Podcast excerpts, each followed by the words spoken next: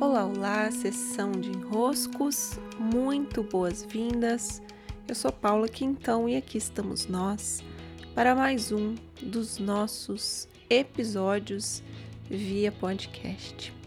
Por aqui eu estou preparando algo, uma estreia que nos próximos dias vocês vão perceber aqui pelo podcast Sessão de Enroscos, que vez ou outra eu vou citar também o podcast da medicina simbólica.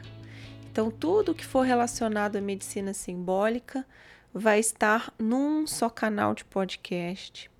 E como a medicina simbólica acaba envolvendo nossos enroscos, também os episódios de lá estarão aqui. Mas eu gosto de é, tomar a iniciativa de fazer esse canal à parte, porque eu quero deixar um ambiente só para olharmos para essa saúde, né, para essa compreensão do que é verdadeiramente tratar os sintomas que nos aparecem. Mas isso é conversa para nos alongarmos em outro momento. Hoje eu vou aproveitar que nós iniciamos o advento, esse tempo de preparativo para o Natal, esse tempo de preparativo para o solstício, para o final do ano. Essa época de final de ano, ela nos convida a reflexões, a olhar para o caminho percorrido até aqui, a fazermos esse balanço. É como se cada ano ele tivesse uma alquimia própria.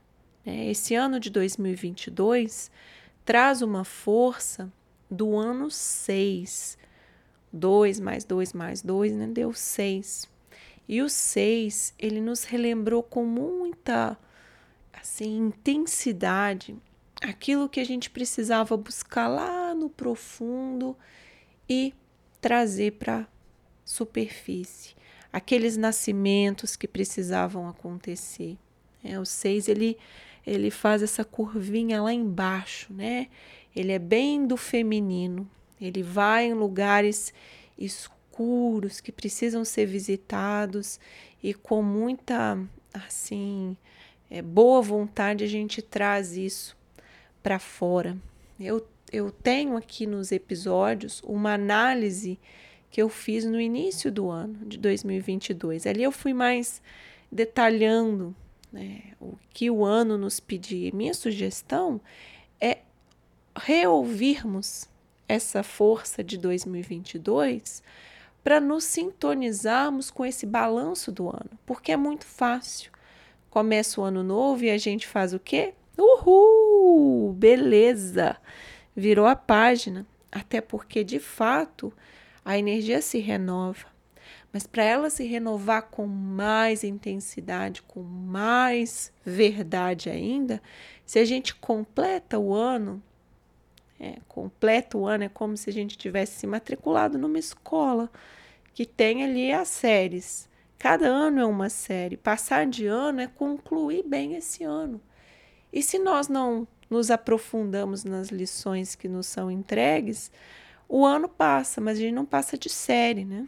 Então, não é muito vantajoso ficar por aí repetindo a série. A gente precisa passar também não só de ano, mas passar de série. Senão, é trabalho, trabalho não é feito. Então, eu sugiro que possamos fazer esse balanço. E aproveitando então o clima dos balanços, eu relembro que nesse período estão abertas as inscrições para os meus rituais de encerramento e abertura de ano. Eu acho que é o ano 4 que eu faço esses rituais. Ou cinco, já estou em dúvida de quantos anos foram. Para mim, é um período bem especial, são 28 dias que a gente vai passando pelas muitas estações, pelos muitos portais, pelas muitas oportunidades que essa época de final de ano nos dá. Então, a minha sugestão, se daí estiverem no momento, é que venham para os rituais de encerramento e abertura de ano. Sim, meus queridos, recebam meu grande abraço, beijos e até!